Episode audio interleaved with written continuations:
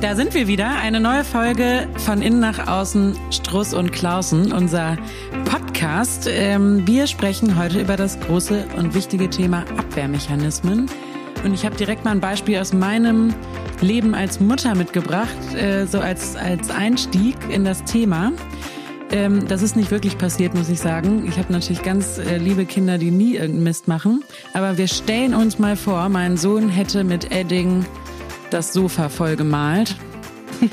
ähm, und ich hätte mich da wahnsinnig drüber aufregen können, aber ich habe mich dazu entschieden zu sagen, Mensch, wir wollten doch eh schon die ganze Zeit ein neues Sofa kaufen, ist doch total egal.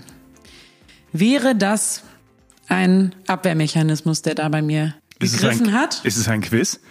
Es ist eine, eine Frage an meine Expertenrunde. Und wenn ja, und wenn ja, wie heißt dieser genau. Abwehrmechanismus? Also, Johann, fang du doch mal an. Erstmal, du hast ganz Vielleicht. fantastisch reagiert.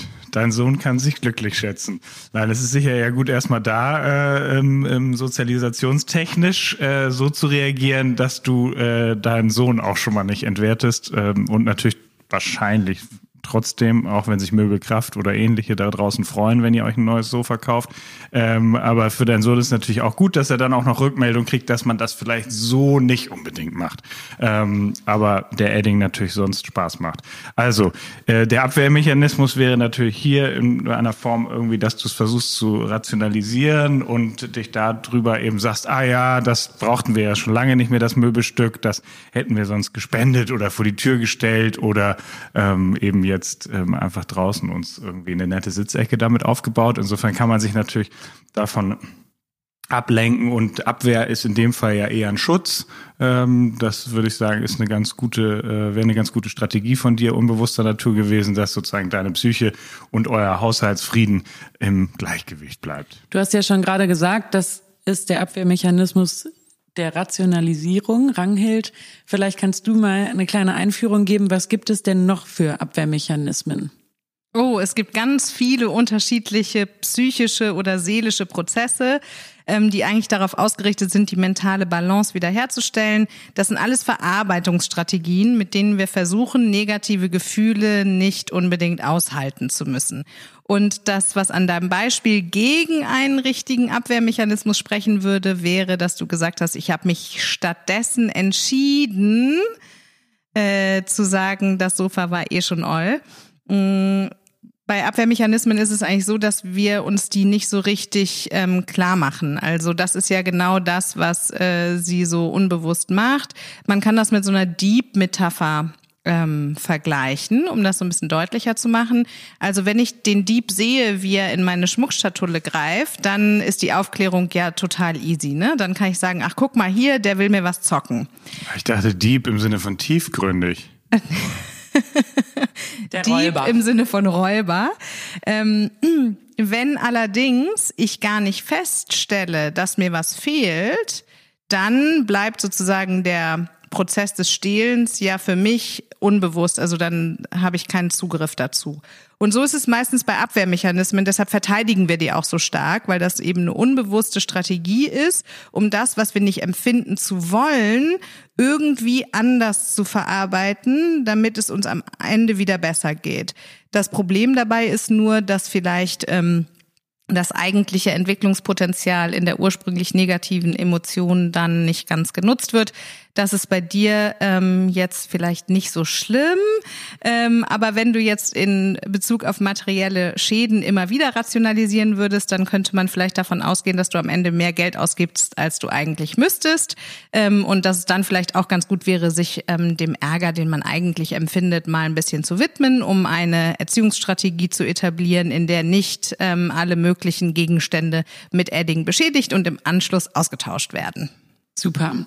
Vielleicht könnt ihr uns, unseren Hörern und mir mal sagen, was denn so Abwehrmechanismen noch sein können? Also diese unbewussten Strategien der Psyche. Genau, ich kann ja mal mit ein paar Beispielen anfangen. Im Grunde genommen gehen Abwehrmechanismen immer darum, dass ich bestimmte Konflikte nicht aushalten will. Und diese Konflikte können entweder in mir sein, also dass ich zum Beispiel zwei unterschiedliche Stimmen habe, ähm, die äh, ich irgendwie nicht übereinkriege. Ja, also zum Beispiel normalerweise ähm, bin ich jemand, der ganz stark darauf achtet, dass Verkehrsregeln eingehalten werden und ich bin vielleicht ein sehr werteorientierter sozialer Mensch. Dann will ich mir aber im Regen einen Kaffee von Starbucks holen und ähm, bin auf einmal, bitte? Das war Werbung. Entschuldigung, von einem Kaffeehaus holen und ähm, es ist kein Parkplatz frei außer einem Behindertenparkplatz. Und eigentlich ähm, würde es mein Wertekanon nicht zulassen, dass ich mich da drauf stelle. Aber weil mein Bedürfnis nach Bequemlichkeit äh, sozusagen so groß ist in dem Moment ähm, und ich diesen Konflikt im Innen nicht aushalten kann, würde ich zum Beispiel da auch anfangen zu rationalisieren und sagen, es ist ja nur schnell, ich kann das ja sehen, es kommt ja in der Zwischenzeit niemand anderes und ähnliches. Also diesen Konflikt in mir selbst ähm, äh, sozusagen zu überbrücken und den Konflikt mit anderen vielleicht auch zu überbrücken. Dafür gibt es auch Abwehrmechanismen. Beispielhaft, beispielhaft ähm, ich werde immer wieder von meinem Vorgesetzten vielleicht irgendwie ähm, gemaßregelt oder in äh, meine Schranken gewiesen und dann kann ich das aber irgendwie nicht aushalten, in den Konflikt mit meinem Vorgesetzten zu bringen und deshalb vielleicht ähm, verschiebe ich den Konflikt und mache stattdessen äh, meinem Ärger Luft, indem ich ständig den Praktikanten irgendwie zusammenfalte zum Beispiel. Oder ähm, ich würde das äh, insofern internalisieren, als dass ich einfach davon ausgehen würde, ähm, äh, in meinem inneren Glaubenssatz, dass das eben so sein muss, dass Vorgesetzte einen in die Schranken weisen. Das wäre zum Beispiel auch ein Abwehrmechanismus. Johann, hast du noch weitere Beispiele für so ja, es gibt ja noch ganz viele. Also das äh, baut ja darauf, weil du so energisch und intensiv eingestiegen bist, was wir ja super finden bei diesem Podcast, ist, dass das ja ein dynamisches Modell mal wieder ist und eher aus der tiefen Psychologie und psychoanalytischen Richtung der psychologischen äh, Bereiche kommt. Und da gehen die ja dann eben davon aus, dass sozusagen das Seelische eben nie schwarz oder weiß ist, sondern alles eben eigentlich entzirkuliert und die Abwehrmechanismen dann ja, wie Rangelt auch gerade schon ähm, gesagt hat, einfach eine, eine, eine unbewusste Dynamik des Seelischen sind, um im Gleichgewicht zu bleiben letztlich. Insofern sind die, wenn sie einfach normal funktionieren, ja auch super. Und ähm, da gibt's eben unterschiedliche Formen und auch unterschiedliche tiefen Strukturen im Sinne von was ist sozusagen eher ein Reifegrad äh, ähm, zu, zu sozusagen äh, sich von etwas fernzuhalten. Also zum Beispiel Humor wird immer wieder diskutiert, ähm, inwieweit das ein Abwehrmechanismus ist. Man geht aber auf jeden Fall davon aus, dass eben Humor dafür sorgt, dass man sich distanzieren kann von einem Sachverhalt oder von einem potenziellen Konflikt, den man aber in gewisser Weise sowieso zwischenbewusst merkt und dann halt einen Witz darüber macht. Also ob mit zynisch oder ironisch oder auch einfach nur es ein wenig lächerlich macht oder ein wenig für alle verdaubarer, so dass im Grunde alle im Raum wissen, ah, okay, wir haben vielleicht gerade alle nicht so Lust, äh, durch den Regen zu dem großen Kaffeehaus zu gehen. Aber mit dem Witz können wir es irgendwie äh, positiver aushalten. Ein kleiner Verweis auch auf den Podcast Negativität. Wäre das zum Beispiel auch so ein Beispiel, keine Ahnung, ist es irgendwie eigentlich eine traurige Stimmung, eine negative Situation und dann hält das jemand nicht aus und macht irgendwie einen doofen Witz? Äh, das das könnte ein Abwehrmechanismus? Ja, das könnte zum Beispiel auch eine Kompensationsstrategie sein, ne? dass ähm, die Schwäche sozusagen ähm, ganz schwer akzeptiert werden kann und deshalb eine Stärke überproportional doll betont wird. Also das ähm, kennt man ja auch zum Beispiel im Arbeitskontext, ne? dass jemand ähm, vielleicht nicht so gut da drin ist, ähm, PowerPoint-Präsentationen zu erstellen und statt sich diesem Problem zu widmen, ähm, äh, wird vielleicht eine andere Stärke wie Improvisieren und Reden halten überkompensiert und ständig darauf ähm, verwiesen, wie toll jemand da drin ist. Ich wollte zu dem Punkt der Rationalisierung nochmal sagen, eine Rationalisierung ist immer wie eine Art Rechtfertigung und deshalb ist das eine Abwehrstrategie, die wahrscheinlich jeder von uns kennt. Also wenn wir sozusagen ähm, nicht aushalten können, dass wir konfligierende innere Einstellungen haben oder eine bestimmte Einstellung, die wir haben, nicht gut finden, dann rationalisieren wir über eine andere Einstellung, die vielleicht auch salonfähiger ist oder die in unserem Umfeld irgendwie besser ankommt. Ein Beispiel könnte zum Beispiel sein, dass ähm, deine Tochter ähm, eigentlich eine Realschülerin ist und du aber mit aller Gewalt ähm, sie dazu bringst, ähm, Abitur zu machen mit allen möglichen Hilfestellungen und so weiter. Äh, dann wäre es natürlich sozial nicht besonders anerkannt zu sagen, ich möchte, dass meine Tochter Abitur macht, weil ich in dem Umfeld, in dem ich lebe, irgendwie ähm, das als schambesetzt empfinden würde, wenn ich sagen müsste, meine Tochter hätte Realschulabschluss, was natürlich vollkommener Quatsch ist. Ähm, stattdessen würde ich dann rationalisieren und sagen, ich will ja nur, dass sie eben alle Möglichkeiten hat und ich will ja nur ihr Bestes sozusagen. Was nicht unbedingt sein muss, dass das nicht der Fall wäre, aber dein ursprüngliches Motiv wäre vielleicht ähm, ein anderes. In ähm, Zeiten von ähm, Arbeitsunsicherheit gibt es ja zum Beispiel auch ähm, Kündigungswellen. Ähm, marktbedingte Kündigungswellen oder betriebsbedingte Kündigungswellen. Und das könnte zum Beispiel auch als Rationalisierungsgrund genommen werden, ähm, einen Mitarbeiter zu entlassen, den man vielleicht noch nie richtig mochte. Das sind alles Rationalisierungs. Äh, oder auch sowas wie äh, ich wurde verlassen und rede mir dann ein äh, Mensch, ich war ja noch nie Single in meinem Leben. Jetzt kann ich die Zeit ja mal so richtig genießen. Endlich mal alleine sein. Wäre das auch so ein Rationalisierungsweg? Ja, ähm, in dem Fall könnte man auch von Isolation reden. Also ich kann mich auch von einem schmerzlichen ähm, Ereignis, was mir so nahe geht, dass ich es fast nicht aushalten kann, isolieren, indem ich sozusagen fast gar nicht mehr darüber rede und ähm, es quasi als ähm, nicht existent in meiner weiteren Kommunikation ansehe. Das also einfach verdrängen und ähm, Verdrängung ähm, ist äh, noch ein bisschen was anderes. Da ähm, äh, sozusagen ähm, schiebe ich das so weit weg, bis es mir selber gar nicht mehr so richtig bewusst ist. Also ähm, beispielshaft, beispielhaft ähm, gibt es eine Party, auf der man irgendwie vielleicht ein bisschen über die Stränge geschlagen hat und das ist einem im Nachhinein so peinlich, ähm, dass man es dahingehend verdrängt, dass man sich selber vielleicht gar nicht mehr daran erinnern kann. Ja, und das ist dann so diese ähm, ganz bekannte ähm, auch Ausrede von irgendwie ich hatte einen Filmriss oder ähnliches. Ne? Ähm, also, also Isolation ist bewusst, ich rede jetzt einfach nicht drüber, aber in mir drin ist das Thema natürlich. Ja, das wird dann einfach sehr sachlich da. Mhm. gemacht, mhm. so dass du dich quasi von der Emotion, die du eigentlich damit mhm. verbindest, isolierst. Aber das ist nicht so, dass du den Fakt an sich dann leugnen würdest. Das wäre eher bei Verdrängung der Fall.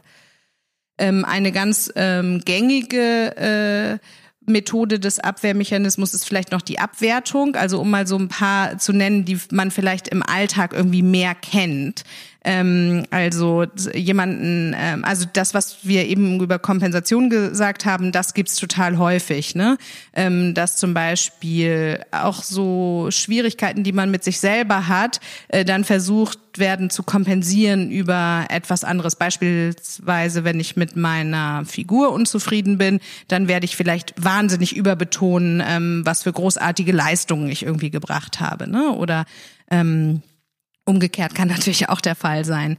Äh, Abwertung ist ein Mechanismus, den jeder von uns wahrscheinlich kennt. Ne? Also ähm, das ist quasi so das Gegenteil von Idealisierung. Das kennen wir ja auch, dass irgendjemand wahnsinnig idealisiert wird. Vielleicht kennt ihr das aus dem privaten Umfeld. Jemand hat einen neuen Freund und man denkt eigentlich, oh, also Jetzt so das ganz Gelbe vom Eis, das vielleicht nicht, aber äh, deine Freundin ähm, würde den Partner vielleicht idealisieren, um sich selber davor zu schützen, da hinzuschauen, was vielleicht an der Beziehung auch ähm, nicht so gut läuft. Und Abwertung ist genau das Gegenteil ähm, davon. Äh, da geht es eher darum, dass man versucht, ähm, sich selber besser darzustellen, indem man andere abwertet eine Abwertung ist im Grunde genommen immer so ein bisschen die Angst vor der eigenen Freiheit, weil wenn ich anerkennen würde, dass jemand vielleicht ein Sabbatical macht, äh, dann müsste ich mich eventuell mit meinem eigenen Wunsch und Potenzial auseinandersetzen, ob ich auch Lust hätte, ein Sabbatical zu machen, weil mir das eventuell zu mühsam ist, werte ich die andere Person ab, um sozusagen die in der ist ja Wahl so faul und macht jetzt direkt Pause, obwohl sie so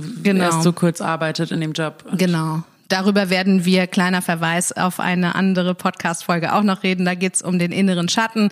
Ähm, in dem Zusammenhang ist auch die Projektion zu erwähnen, also ähm, dass wir sozusagen verbotene Anteile oder das, was wir an uns selber nicht gerne mögen oder womit wir mit uns selber nicht so ganz im Reinen sind, auf jemand anderen projizieren. Ne? Dass man so sagt, oh, äh, irgendwie, keine Ahnung, mein Kollege, der ist immer so wahnsinnig dominant, der stellt sich immer in den Vordergrund oder äh, meine Kollegin, die schleimt sich immer ganz widerlich ein. Also das wird ja dann auch mit heftiger Sprache versehen, so eine Projektion und oder Abwertung. Was ist denn eigentlich das Problem daran? Also ist das nicht ganz gesund, dass die Psyche Abwehrmechanismen unterschiedlichster Art hat und darauf zugreifen kann, je nach Situation? Also es klingt eigentlich jetzt auf mich gar nicht so sehr als Problem. Wann wird's denn vielleicht ein Problem, Johann? Ja, also es ist eigentlich, genau, das ist einfach ein psychischer äh, Mechanismus, der uns schützt. Genau, weil wir gar nicht immer alles äh, verstand, äh, verstehen können im Alltag und auch gar nicht immer alles äh, ähm, zur gleichen Zeit bewusst haben, weil wir ja das Leben im Kern erstmal handhabbar haben wollen. Und, und uns eben eigentlich vor Leid ja auch schützen. Und das ist ja auch eine gute Sache. Vieles davon kann ja dann irgendwie in Träumen oder eben in Verdrängungsprozessen aufgaben oder eben in den Schatten geschoben werden. Äh, letztlich genau ist Projektion natürlich auch ein Abwehrmechanismus und dann landet eben vielleicht vieles im Schatten. Aber darüber sprechen wir sicher nochmal. Und ähm, es wird dann eben immer nur zu viel, wenn man eben merkt, dass sozusagen es sich irgendwo aufstaut an einer Stelle, dass man vielleicht immer wieder an eine, an einen Punkt kommt, wo das Umfeld einem vielleicht auch irgendwann spiegelt, ah, jetzt schon wieder wird da rationalisiert. Ah, oder es hat überhaupt nichts mit deiner Tochter, um im Beispiel von Range zu bleiben, was die für einen Schulabschluss hat, zu tun, sondern das ist im Grunde eine eigene Art zu gucken, hm, wie kann ich also mich vielleicht äh, im Sinne des Bildungsgrades besser fühlen. Der, ja, und wenn man dann merkt, so, dass das eben sozusagen ungute Züge annimmt für sich oder auch sein Umfeld, dann müsste man vielleicht mal ähm, da schauen, wie man da besser noch mal ein bisschen Licht reinbringt. Gibt es denn überhaupt eine andere Möglichkeit, das festzustellen, dass ich da gerade irgendwie ganz doll mh, rationalisiere, zum Beispiel, als dass mein Umfeld mir das spiegelt, weil es ist ja total unbewusst. Also kann doch auch sein, dass ich es einfach nie merke in meinem Leben. Genau, das wäre auch tendenziell gar nicht schlimm, weil das äh, einfach ein dynamisches Balance-Modell letzten Endes ist, wo eben einfach Schatten und Licht changieren und einiges davon einfach total sinnvoll ist für deinen Alltag. Wenn es eben kippt, darüber reden wir ja eigentlich in der Extremform, wenn die Abwehrmechanismen eben irgendwann keine Lösung mehr darstellen, sondern einen im Grunde ähm, anfangen, mehr und mehr in diese Negativitätsspirale letztlich reinzubringen, dass man da eben einfach mit den Lösungsmechanismen unbewusster Natur gar nicht mehr rauskommt. Und dann müsste man eben am besten natürlich mit jemandem, der einen da wirklich unterstützen kann, ähm, dran arbeiten, beziehungsweise überhaupt da erstmal hingucken, was die eigentlich mal geleistet haben und warum die vielleicht mittlerweile auch nicht mehr wirksam sind.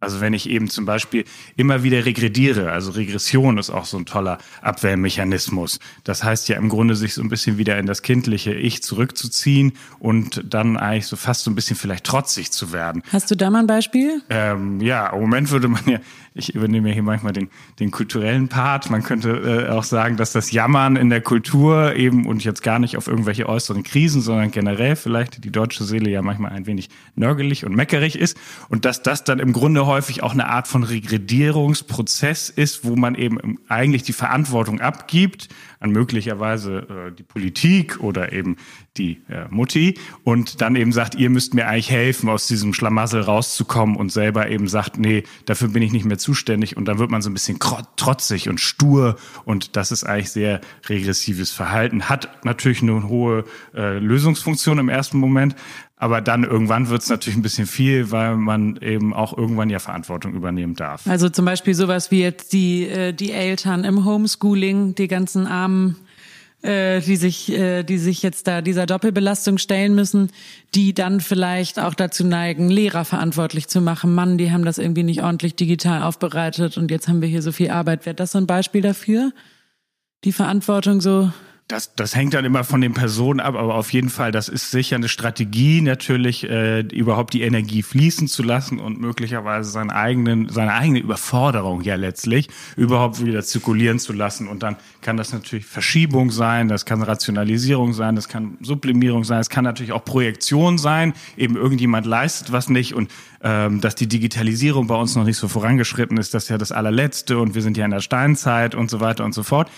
Die Frage da wäre natürlich, wie kann man eben eine Lösung herbeiführen, die dann auch wieder das Positive im Blick hat. Heißt, eben, wir fangen jetzt an, eben damit umzugehen, wie die Situation gerade ist, auch so eine gewisse, gewisse, natürlich ist das heftig und ganz, ganz anstrengend, aber so eine gewisse Gelassenheit wieder sich ähm, versuchen herzustellen. Rangelt, würde man ganz ohne Abwehrmechanismen klarkommen? Oh, das ist eine interessante Frage. Das weiß ich nicht. Dann müsste man ja äh, immer in der Lage sein, sich jedem inneren Konflikt oder jedem ähm, negativen Gefühl sofort zu stellen. Ich glaube, also ich für mich äh, würde das wahrscheinlich nicht hinkriegen, ehrlich gesagt. Es gibt aber auch Abwehrmechanismen, die ja positiv sind. Also ähm, es gibt einen, der heißt äh, Sublimierung und da geht es darum, dass ich zum Beispiel ein aggressives Verhalten nicht direkt auslebe, sondern vielleicht in eine andere Verhaltensweise gieße, wie ähm, übermäßigen Sport oder auch exzessives Arbeiten zu betreiben. Und das kann ja auch Produktivität fördern und ganz gesund sein, ne? dass ich ähm, das sozusagen auf ein anderes Themengebiet übertrage. Also mein Job, der macht mich irgendwie so fertig am Tag. Ich bin da so oft so sauer, weil meine Kunden irgendwie mir Unterlagen zu spät schicken. Deshalb gehe ich abends immer zum Boxen und lasse da mal so richtig die Wut raus. Also das ist ja ein fiktives Beispiel, hoffe ich. ähm, ja, das äh, wäre dann eine sogenannte Sublimierung. Ähm, was ich äh, auch noch ganz äh, spannend finde zu dem Thema, ob das denn schlecht oder gut ist oder wie man da rauskommt.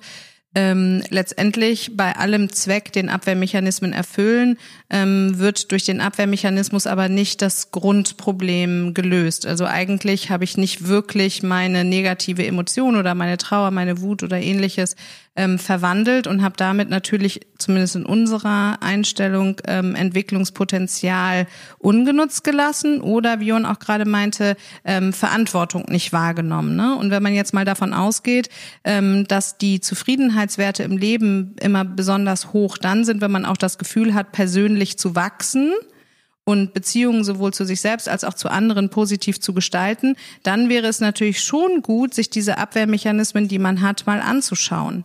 Es gibt auch Abwehrmechanismen, die einen daran hindern, das Leben wirklich äh, zu leben. Zum Beispiel gibt es so einen ähm, Abwehrmechanismus, der heißt Intellektualisierung. Und ähm, sagen wir mal, hm, ich bin total verliebt in jemanden und ähm, habe aber nicht den Mut, vielleicht mich in diese Beziehung hineinzubegeben oder das anzusprechen, ähm, dann führt Intellektualisierung dazu, dass ich mich quasi von dem Gefühl distanziere und ähm, so dann theoretische Konstrukte über die Liebe an sich und über die Philosophie der Liebe und so weiter entwickle und darüber aber verpasse, das zu leben, was eigentlich meine innere Emotion, mit der ich vielleicht ein bisschen Schwierigkeiten habe, ähm, sich wünschen würde. Ne? Also es ist eine kurzfristige Lösung. Ja, genau. Es ist einfach ähm, ein Ausgleichsmechanismus, um erst einmal die negative Emotion nicht so deutlich spüren zu müssen. Wir sind ja alle darauf ausgerichtet, irgendwie in innerer Balance zu sein ne? und in innerem ähm, Ausgleich. Und es ist natürlich sehr viel schwieriger, sich mit den unbeliebten Anteilen in uns selbst auseinanderzusetzen, als vielleicht äh, durch die unterschiedlichen Abwehrmechanismen dann kurzzeitig darüber hinwegzuwischen. Genau, und seelisch gesehen ist das Wischen eben total wichtig, weil man nicht die ganze Zeit ja mit einem Wischmob durch die Gegend laufen kann und alles, was sozusagen im Alltag ein Konfliktpotenzial hat, äh, aufzuheben und sich anzugucken, weil dann wäre man nicht mehr lebensfähig. Insofern plädieren wir eben dafür, immer einen Raum zu schaffen, wo man sich dem dann widmen kann, wenn es denn dann zu viel wird.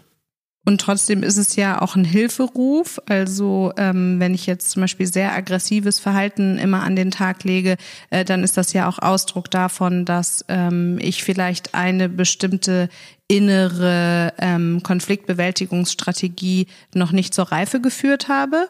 Und dann wäre es natürlich für die positive Gestaltung der Beziehung zu mir selbst, also damit ich mich selbst langfristig auch lieb habe, und die positive Beziehungsgestaltung mit meinem Umfeld schon sinnvoll, vielleicht einen anderen Bewältigungsmechanismus zu finden, als mich in Aggression zu flüchten oder in Projektion oder Abwertung, weil das natürlich auch, ähm, sagen wir mal, einen direkt negativen Einfluss dann auf das Umfeld haben könnte. Ne? Also glücklich äh, ist derjenige, der die Abwehrmechanismen behandelt und sich anschaut und dem Problem ähm, an der Wurzel begegnet, die wirklich schädlich sind für das eigene Leben und ähm, die, die nicht besonders auffallen und nicht schlimm sind oder vielleicht sogar zu positiven Effekten wie mehr Sport oder ähnlichem führen, ähm, auch gerne beibehalten kann. Ich finde, das ist ein super Schlusssatz gewesen von dir, Ranghild. Also, liebe Hörerinnen und Hörer, ich hoffe, dass ihr ganz viel gelernt habt und jetzt heute mal darauf achten könnt, welche eurer Abwehrmechanismen überhaupt da sind und wann ihr die nutzt und wie ihr die nutzt und ähm, mit welchen dieser Abwehrmechanismen ihr euch vielleicht mal näher beschäftigen wollt. Vielen Dank an unser Expertenteam und wir sehen uns wieder zur nächsten Folge. Wir freuen uns schon und in der Zwischenzeit könnt ihr gerne eure Themenvorschläge, Fragen und Anregungen und auch Kritik natürlich an von innen nach außen at Struss und Klausen schicken. Vielen Dank und tschüss.